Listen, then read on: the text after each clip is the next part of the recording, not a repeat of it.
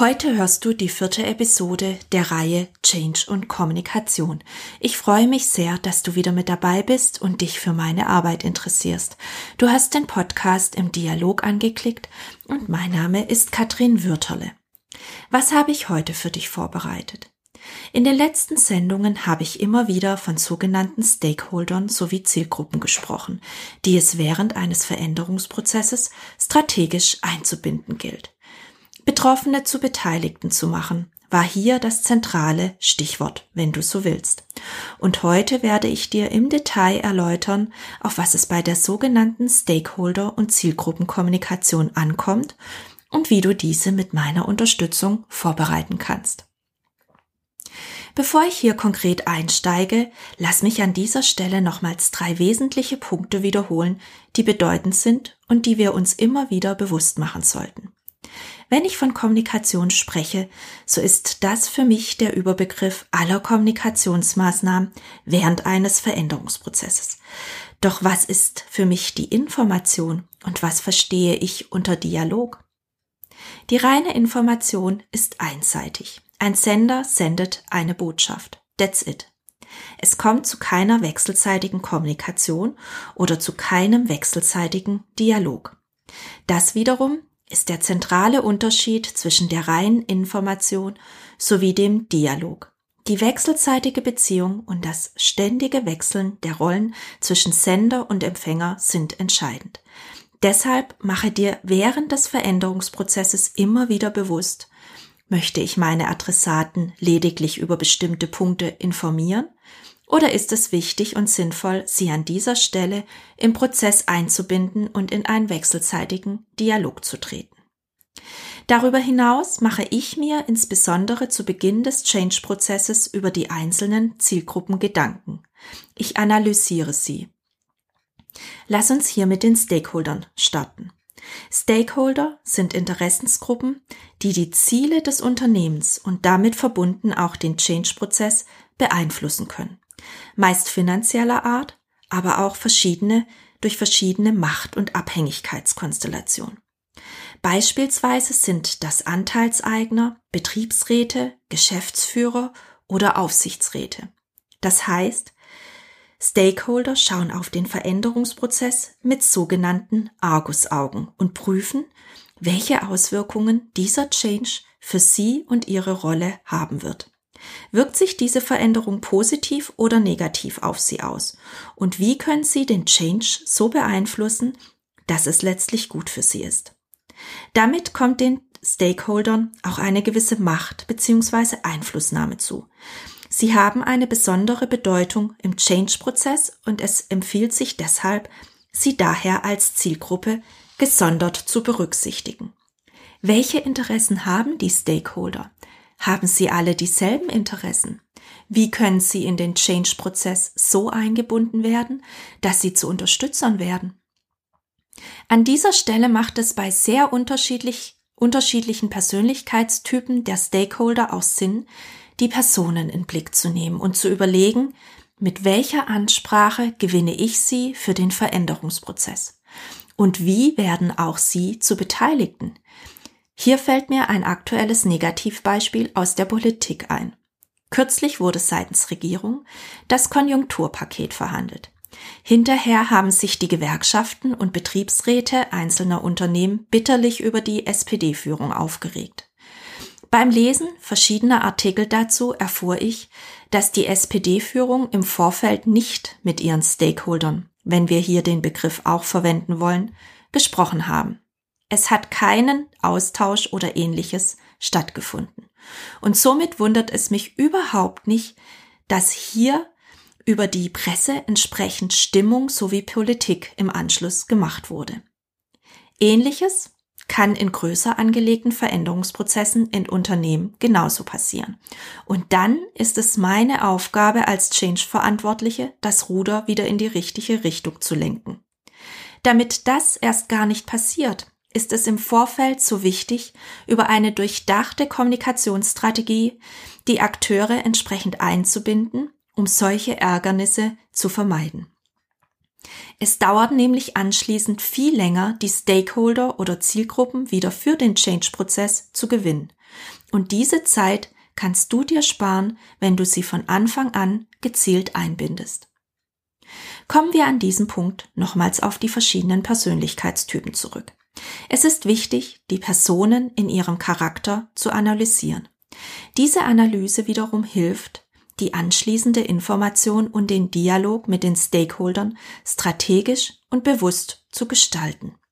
Je nach Stakeholder wird die Sprache entsprechend angepasst. Hier lohnt es sich auf jeden Fall, Kommunikationsexperten ins Boot zu holen, die die Sprache entsprechend unterschiedlich einsetzen und gestalten können. Nutze hier durchaus das Fachknow-how der Kolleginnen und Kollegen der Unternehmenskommunikation oder von externen Kommunikationsberatern. Ich habe nämlich oft erlebt, dass die Personal- und Organisationsentwickler ihre Stärken in der Prozessberatung und in der methodischen Ausgestaltung von Veränderungsprozessen haben. Und wenn es um die Ausgestaltung der konkreten Ansprache der Information sowie dem Dialog mit den verschiedenen Adressaten geht, hilft es, wenn die Unternehmenskommunikation oder die externen Kommunikationsberater diesen Part übernehmen. Komme hierbei gerne auch auf mich zu, da ich beide Rollen als Prozess- und Kommunikationsberaterin professionell verbinde. Unabhängig davon, wie du dich entscheidest, lass mich hier eines betonen. Es ist sehr hilfreich, eine gute Zusammenarbeit mit den Akteuren oder Mitarbeitenden der Unternehmenskommunikation sowie den externen Beratern zu etablieren. Und zwar von Beginn an. Sie sollten einen aktiven Part im Change-Projektteam einnehmen und den Veränderungsprozess mit ihrer Expertise entsprechend mitgestalten. Eine durchdachte und abgestimmte Rollendefinition zwischen den verschiedenen Akteuren im Projektteam macht hier bei Projektstart Sinn und sorgt für alle Beteiligten im Projektteam für Klarheit.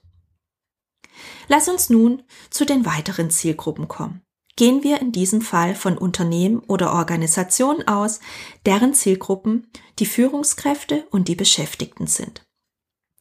Grundsätzlich werden im Unternehmensalltag diese Adressaten bereits mit einer unterschiedlichen Sprache angesprochen. Doch auch hier macht es Sinn, die Zielgruppen in Bezug auf den Veränderungsprozess zu unterscheiden. Es gibt in beiden Gruppen, bei den Führungskräften und den Mitarbeitenden, Persönlichkeitstypen, wie die Ängstlichen, die sich mit Veränderung schwer tun, die Mitgestalter, die von Beginn an aktiv in den Prozess mit eingebunden werden wollen, die Zurückhaltenden, die kaum eine Reaktion zeigen, oder die Widersetzer, die die Veränderung partout nicht haben wollen. Jetzt fragst du dich vielleicht, ob es empfehlenswert ist, Menschen diesen vier Typen so pauschal zuzuordnen. Sicherlich gibt es viele unterschiedliche Menschentypen, die nicht alle den vier oben genannten direkt zugeordnet werden können. Hier empfehle ich dir jedoch eine pragmatische Vorgehensweise. Ich nutze zunächst diese vier Persönlichkeitstypen, weil es die gängig in großen Veränderungsprozessen gibt und gestalte entsprechend die passende Change-Kommunikation aus. Sollten bei deinem Veränderungsprozess weitere Unterscheidungsmerkmale notwendig sein, dann überlegen wir gemeinsam, was diese Persönlichkeitstypen für eine Kommunikation benötigen, um mitgenommen werden zu können. Wichtig hierbei ist, immer wieder zu fragen, welche Interessen und Bedürfnisse die einzelnen Personengruppen im Change-Prozess haben. Wie binde ich sie so ein, damit sie motiviert sind, den Veränderungsprozess mit zu gestalten und mit zu unterstützen, ja mitzutragen. Hilfreich kann hier auch dabei sein, die Frage einfach mal umgekehrt zu stellen. Was müsste ich tun, damit ich sie verärgere oder sie sich dem Change-Prozess widersetzen? Gehen wir noch einen Schritt weiter. Die Ausgestaltung der Change-Kommunikation ist komplex, weil sie sich mit dem Change-Prozess weiterentwickelt. Das heißt, die Kommunikation wird nicht nur den Zielgruppen, sondern auch dem Verlauf, dem Zeitpunkt und dem jeweiligen Medium angepasst. Die Botschaften können sich fortwährend verändern und damit auch die Kommunikationsausgestaltung. Du wirst Auszubildende anders ansprechen als Führungskräfte oder Produktionsmitarbeitende. Du wirst jedoch auch anders formulieren, wenn du einen Beitrag im Intranet zum Change-Prozess veröffentlichst, als wenn du eine Dialogveranstaltung mit unterschiedlichen Dialogformaten organisierst und die Kommunikation dazu vorbereitest. Oder du wirst die Kommunikation für die Zielgruppen unterschiedlich ausgestalten, weil sie vom Veränderungsprozess unterschiedlich betroffen sind und damit unterschiedlich reagieren werden. All das gilt es während des Veränderungsprozesses zu bedenken. Und wie ich schon sagte, das macht es komplex. Deshalb lohnt es sich, dass hier die Experten aus der Personal- und Organisationsentwicklung, der Unternehmenskommunikation sowie die externen Beraterinnen und Berater von Anfang an gut zusammenarbeiten und den Prozess gemeinsam vorantreiben und ausgestalten. Mehr noch, dass diese Experten zusammen im Projektteam gezielt eingesetzt werden, um den Veränderungsprozess erfolgreich umzusetzen. Hier fasse ich nochmals die wichtigsten Punkte für dich zusammen. Erstens. Der Begriff Kommunikation ist für mich der Überbegriff für alle Kommunikationsmaßnahmen während eines Veränderungsprozesses. Als Information verstehe ich darunter eine einseitige Kommunikation. Der Dialog hingegen ist eine zweiseitige oder wechselseitige Kommunikation. Beide Kommunikationsarten gilt es strategisch im Change-Prozess einzusetzen. Der Fokus liegt bei mir als Prozess- und Kommunikationsberaterin auf der Dialogkommunikation. Mir ist es wichtig, die Betroffenen zu Beteiligten zu machen. Zweitens, bei der Kommunikation während des Veränderungsprozesses unterteile ich die verschiedenen Zielgruppen in Stakeholder sowie Führungskräfte und Mitarbeitende. Diese analysiere ich, um anschließend die Kommunikation ausgestalten zu können. Drittens. Bei der Analyse der Adressaten frage ich immer, welche Interessen und Bedürfnisse die einzelnen Akteure haben, wie könnten sie reagieren, mit welcher Sprache hole ich sie am besten ab, beziehungsweise kann ich sie motivieren und zu Mitgestaltern machen. Wie könnte ich sie jedoch auch verärgern, sodass Widerstand entstehen könnte? Was darf bei der Kommunikation auf gar keinen Fall passieren? Viertens. Nutze bei der Ausgestaltung der Kommunikation des Change-Prozesses die Expertise der Personal- und Organisationsentwicklung, der Unternehmenskommunikation und bei Bedarf die Expertise von externen Beraterinnen und Beratern. Wichtig hierbei ist, von Beginn an ein gutes Projektteam zu bilden und zu organisieren, sowie den Prozess und die damit verbundene Kommunikation gemeinsam auszugestalten. Weitere Impulse zur Arbeit im Change-Projektteam kannst du dir bei Bedarf auch nochmals in der letzten Episode anhören. Fünftens. Und damit sind wir beim letzten Punkt. Ich achte darauf, dass sich die Ausgestaltung der Kommunikation mit dem Change-Prozess weiterentwickelt und nicht nur den Adressaten, sondern immer auch dem Verlauf, dem Zeitpunkt sowie dem Kommunikationsmedium angepasst werden sollte. Du siehst, was es alles braucht, um einen Veränderungsprozess erfolgreich auszugestalten. Um alles zu bedenken, geht nichts über eine strategische Planung hinaus.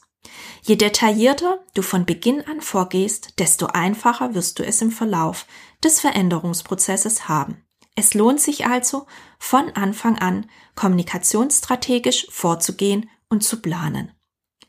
Damit sind wir am Ende der heutigen Sendung angekommen. Es hat mir mal wieder Spaß gemacht, dir weitere Details zur strategischen Ausgestaltung von Veränderungsprozessen mitzuteilen.